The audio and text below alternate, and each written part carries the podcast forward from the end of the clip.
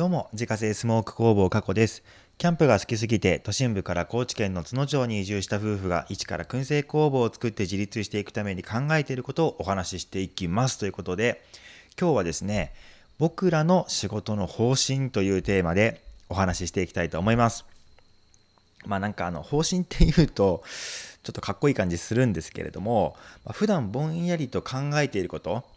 とか、まあ、思っていることっていうのをちゃんと言葉として自分の中に落とし込もうっていう回になっておりますので、えー、お付き合いいただければなと思います。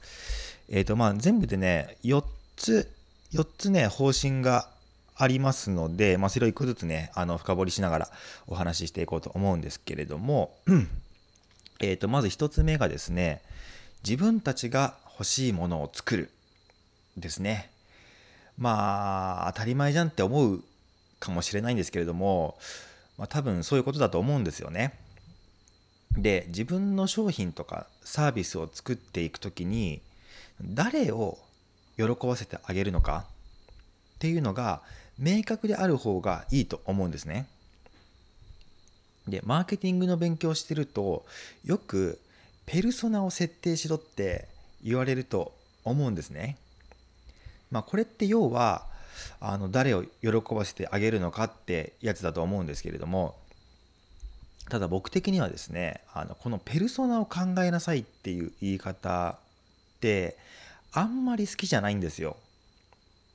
なんか考えなさいっていうとこう無理やりこう作り出さなきゃみたいな感じになっちゃうので実際は全然あの何て言うんですかね必要としていないその商品とかサービスを必要としていない人を無理にこう作り出すので結果としてそれが届かないっていうのが結構頻発してると僕は思ってるんですねだから今作り出したそのペルソナの人人物って本当にその商品とかサービス求めてるんだっけとか困ってるんだっけって思うことがめちゃくちゃあるんですよ。でそこがちょっとと僕としては疑問なので僕がやっている方法が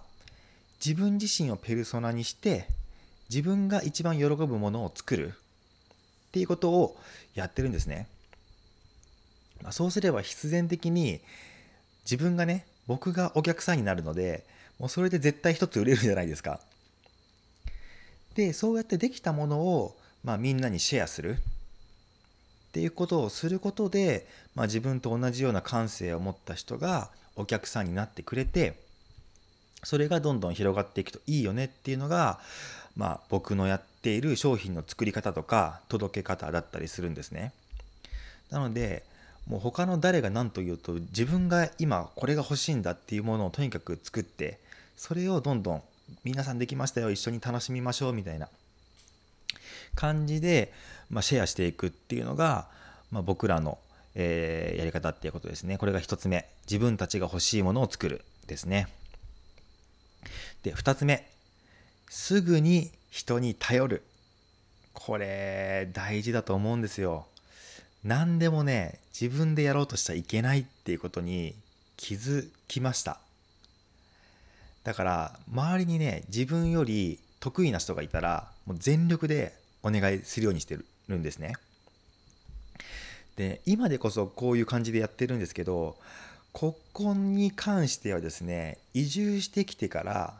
大きく大きく考えが変わった部分の一つだったりするんですよ。これ昔の自分だったら全部自分でやりたいとか一人でできるもんって言ってもう全部をね自分でやってたと思うというかもうやってた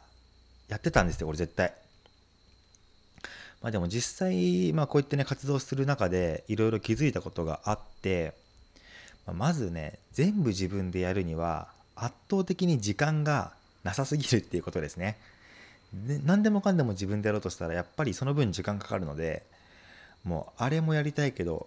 何もできないみたいな感じにやっぱ陥っちゃうのでその時間の使い方としてめちゃくちゃ下手くそだなっていうふうに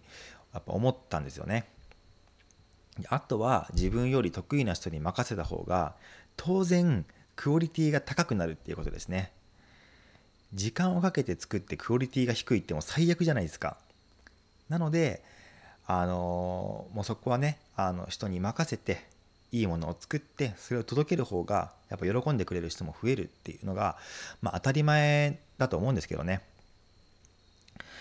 であとはその人と一緒に仕事をした方が、まあ、これまでになかった発想が生まれる。やっぱりいろんなねあの経験を積んできた人たちと一緒に仕事をすることでその発想自分になかったなっていうのを取り込めるので、まあ、それによって自分がどんどんあの成長できるっていうのがあるしあとは人と一緒に仕事をした方がその後の反則活動が楽になる、まあ、あと楽しい。っていうことに、ま気づかされました。だからねそういうふうに思ってからは今自分がやってるこの仕事って、まあ、他に得意な人に任せられないかなとか、まあ、こういうのが今欲しいんだけどこれ実現してくれる人いないかなみたいな感じで、まあ、積極的にね人を探すようになったんですよ。まあ、そういったことの積み重ねの先に次の3番目の方針、えーと、売り上げは後からついてくるっていうねこの3つ目の方針につながっていくと思うんですけれどもあの誰かとね仕事をしていると今度はねその一緒に仕事ねした人がその周りの人にね僕のことを話してくれてたりするんですよ。なんかこういう人がね、どこどこに行って今一緒にこういうことやってるんだよねとかなんかこういうことやりたいって話してたよみたいなことをですね周りの人にどんどんこう、まあ、広げていってくれたりしててでそこでまたねあの新しい出会いが増えていくんですね。なんかあのこういう人がいるんだけどちょっと是非会ってみないとかここの人めっちゃ面白いと思うから会ってみなよとかっていう感じでどんどんこうつなげてくれてでまあその新しい人とこう出会っていってでそこでですね今度はじゃあ一緒にこんなことやりましょうよっていう話になっていくことが結構多かったりするんですねだから人間関係が育ってくれば、まあ、気づいたら勝手に忙しくなってるって思ってる人なんですね僕は。でしかもですねそうやってつながった人たちの方が、まあ、やっぱ当然信頼もね強くなるし、まあ、関係性も長いことやっぱ続くなっていうのは実感としてすごく思うんですよ。なのであの営業をね頑張りすぎるよりもどれだけ多くの一緒に仕事ができそうな人と人間関係を作るかっていう方が、まあ、僕としてはすごく大事なんじゃないかなって思ってるんですね。これはですねもうゴリッゴリのあのー、営業職としてもう毎日ね数百件の電話営業したり飛び込み営業してた僕が言うのでもう間違いないと思うんですけれども説得力あると思うんですけれどもやっぱりそのゴリゴリの営業で獲得したお客さんって他にね安くて似たような商品とかサービスがあればすぐそっちに流れていっちゃうのでだからねこういたちごっこというかもう穴の開いたバケツにねどんどんこう水を入れていくような感じでなんかね疲れちゃうんですよね。だからえっと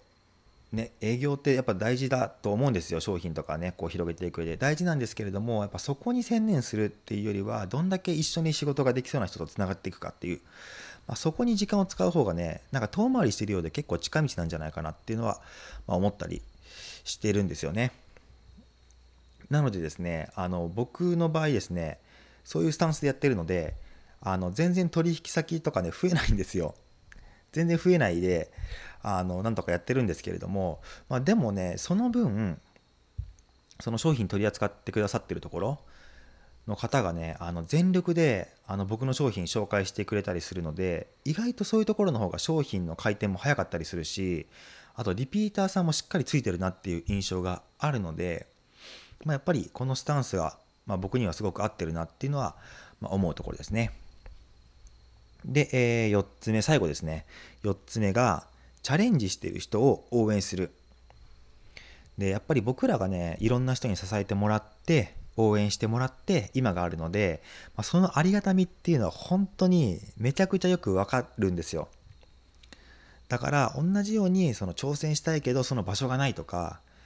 あとこんなことができる人がいたらいいのになって悩んでる人がいてそこに対して自分たちがサポートできるんであればもうどんどんやっていこうっていうスタンスですね。やっぱそれでね新しい商品とかサービス、まあ、事業者が生まれたら、まあ、自分たちも嬉しいしそれが例えば同じ町内にねそういう人が出てきたら、まあ、その分ね僕たちの住んでるエリアに、えっと、お客さんが来る理由が増えるじゃないですか。例えば僕の燻製を買いに行ったついでにじゃああそこのお店にも寄ってここにも寄って帰ろうかっていうふうに寄る理由がね立ち寄る理由がいっぱいあった方が、まあ、行く、ね、理由になりやすい目的として選ばれやすいと思うので結果的に自分のところのお客さんも増えるしあとはそのねあの人がまたどっかで自分を助けてくれるかもしれないし、まあ、何よりそういう人たちを見てるとやべ自分頑張んなきゃみたいな感じで刺激になったりするんですね。でやっぱり前向きな人と話してる方が、まあ、絶対に楽しいし、まあ、そういう人に囲まれてた方が僕らもエンジンがかかるので、まあ、お互いにこう刺激し合ってどんどん前に進んでいけるよ進んでいけるといいよねっていうふうに思ってたりするので、まあ、やっぱチャレンジしようとしている人っていうのは積極的に応援していくっていうのはスタンスの一つとしてあったりします。ということで、えー、っとまとめていくとですねえー、1つ目。自分たちが欲しいものを作る。2つ目。すぐに人に頼る。3つ目。売り上げは後からついてくる。4つ目。チャレンジしている人を応援する。ということでですね、えー、今の僕らはですねこの4つの方針をまあえっ、と軸として仕事をしているっていうことで、えー、まあ、自分の中にね今こうしっかり落とし込めたのでまあ、なんかねちょっと自分たちがこう迷子になりそうになった時にはね、まあ、これを思い出してあそうそう自分たちはこの方針でやってるんだったっていうふうにね、ま、軌道修正してまたできるようにということで、えー、今日はこんな放送を、をえー、お話しさせていただきました。最後ぐたぐたなんですけど、えー、ということでですね今日は、えー、僕らの仕事の方針というテーマでお話をさせていただきました。月間800袋販売しているスモークナッツの購入は Web ショップから購入が可能です。概要欄にショップページのリンクがありますのでご確認ください。過去の詳しいプロフィールや商品取扱い店舗についてはホームページに掲載しておりますので詳しくは概要欄からご確認ください。それではまた明日。バイバーイ。